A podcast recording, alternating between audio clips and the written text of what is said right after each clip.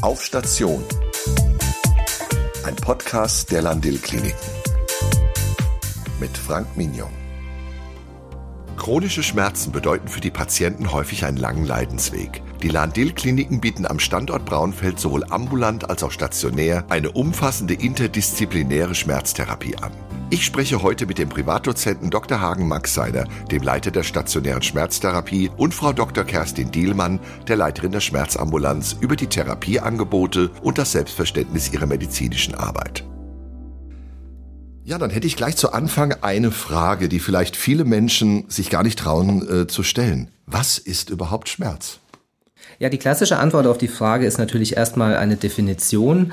Ähm, die geläufige ist, dass Schmerz ein unangenehmes Sinnes- oder Gefühlserlebnis ist, welches mit einer tatsächlichen oder potenziellen Gewebeschädigung einhergeht oder so empfunden wird, als sei eine solche Gewebeschädigung die Ursache. Das heißt, die Gewebeschädigung ist nicht zwangsläufig notwendig. Man kann Schmerz auch empfinden, ohne dass diese Gewebeschädigung vorliegt. Und das ist für die Behandlung eine, eine wichtige Grundlage. Und äh, wenn man davon spricht, Schmerz empfinden, ist so, dass Menschen das unterschiedlich empfinden, oder?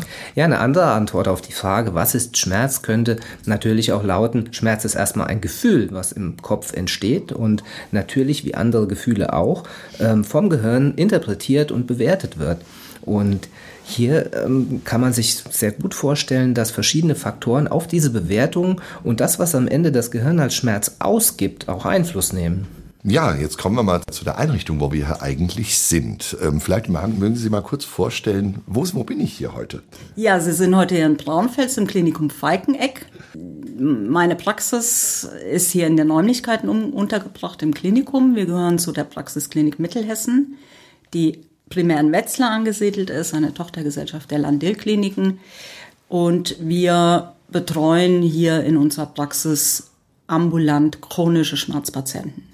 Das heißt Patienten, die seit langem per Definition seit mehr als sechs Monaten unter chronischen Schmerzen leiden. Mhm. Und Sie sind jetzt von Ihrer Funktion her, was machen Sie? Ich bin Fachärztin für Anästhesie, ähm, habe die Zusatzbezeichnung äh, spezielle Schmerztherapie erworben, habe viele Jahre an der Uniklinik in Gießen gearbeitet und dort ähm, die Schmerztherapie ja mit aufgebaut sozusagen und ich betreue die ambulanten Patienten in der Sprechstunde. Ja, und Herr Maxeiner, wie ist das mit Ihnen? Was ist Ihre Funktion jetzt innerhalb des Ganzen hier? Ja, ich bin von Hause aus auch Anästhesist, Facharzt für Anästhesie, habe ebenfalls die Zusatzbezeichnung spezielle Schmerztherapie und ähm, habe in Gießen, nachdem Frau Dr. Dielmann die Klinik verlassen hatte, die Leitung der Schmerzklinik übernommen, das über viele Jahre in Gießen Ambulanz- und stationären Bereich äh, geleitet und habe mich dann verändert an die Lahn-Dill-Kliniken hier an den Standort Braunfels und bin hier nur für die stationäre Schmerztherapie, also die Versorgung von stationären chronischen Schmerzpatienten zuständig. Mhm. Da kommen wir schon dazu. Was sind denn die häufigsten Krankheitsbilder? Also welche Schmerzen kommen zu Ihnen? Also häufigstes Krankheitsbild ist einfach der chronische Rückenschmerz. Mhm. Das ähm, sind sicherlich 80 Prozent unserer Patienten, die wir behandeln. Dann kommen neurologische Krankheitsbilder dazu. Die Polyneuropathien sind häufig oder die äh, diabetischen Spätfolgen sozusagen. Wir haben Kopfschmerzpatienten. Es gibt natürlich auch ähm, exotische Krankheitsbilder, die, die ähm, Trigeminusneuralgie zählt dazu oder die Postzosterneuralgie. Was wäre das? Die Trigeminusneuralgie, ja. das ist, eine, ist ein neurologisches Krankheitsbild ja. und zwar ist der Nervus trigeminus, der unsere Gesichtsmuskulatur äh, versorgt, der ähm, wird, warum auch immer, gereizt ja. und äh, löst einschließende Schmerzen aus. Das ist ein extrem vernichtender Schmerz. Die Patienten sind wirklich sehr eingeschränkt in ihren Alltagsaktivitäten, in der Lebensqualität und ähm, sind häufig durch diese Erkrankung auch biopsychosozial sehr belastet. Die ja. Herpes-Zoster-Neuralgie ist der Schmerz nach der Gürtellose, der häufig ältere Patienten betrifft. In der Regel ist es so, dass die Bläschen, die bei der Gürtellose auftreten, relativ schnell abheilen und so mit dem Abheilen der Bläschen stellen sich Schmerzen ein, die häufig brennenden Charakters sind und die die Patienten sehr, sehr belasten. Mhm. Da ist es wichtig, dass frühzeitig eine Behandlung eingeleitet wird, um ähm, eine Chronifizierung zu verhindern im Prinzip. Da sind wir beim Thema Behandlung, Herr Maxheiner. Welches Behandlungsspektrum haben Sie denn so? Womit behandelt man Schmerzen? Ja, im stationären äh, Setting ist es so, dass sich seit vielen Jahren die sogenannte interdisziplinäre multimodale Schmerztherapie als Goldstandard etabliert hat in der Behandlung chronischer Schmerzen. Und das ist auch einer unserer Schwerpunkte.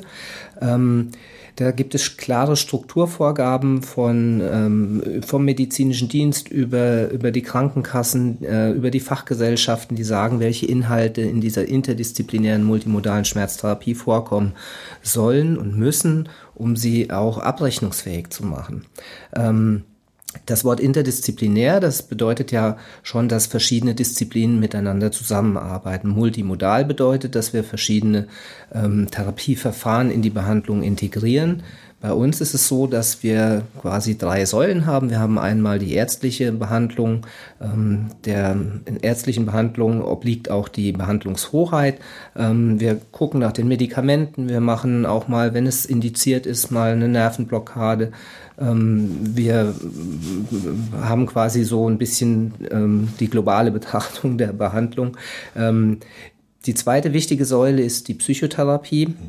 Hier gibt es auch ähm, Entwicklungen, dass man ähnlich wie bei den ähm, Ärzten, wo die spezielle äh, Schmerztherapie als Zusatzbezeichnung etabliert ist, auch die spezielle Schmerzpsychotherapie ähm, mittlerweile ähm, erwerben kann. Und da sind unsere Mitarbeiterinnen aus dem Bereich der Psychologie auch ähm, dabei, das zu tun. Ähm, Schmerzpatienten sind generell schwierig zu behandeln und deswegen ist diese besondere Qualifikation bei den Behandlern halt enorm wichtig, dass wir die haben. Die dritte Säule, die wir, auf die wir bauen in der interdisziplinären multimodalen Schmerztherapie, ist die Physiotherapie. Hier gibt es auch ähm, Ansätze, dass ähm, es die spezielle Schmerzphysiotherapie gibt. Ähm, weil es eben, wie vorhin schon gesagt, sehr wichtig ist, dass die Behandler äh, die, die Besonderheiten von chronischen Schmerzpatienten in der Behandlung berücksichtigen. Ja, das sind die drei Säulen, auf denen wir aufbauen.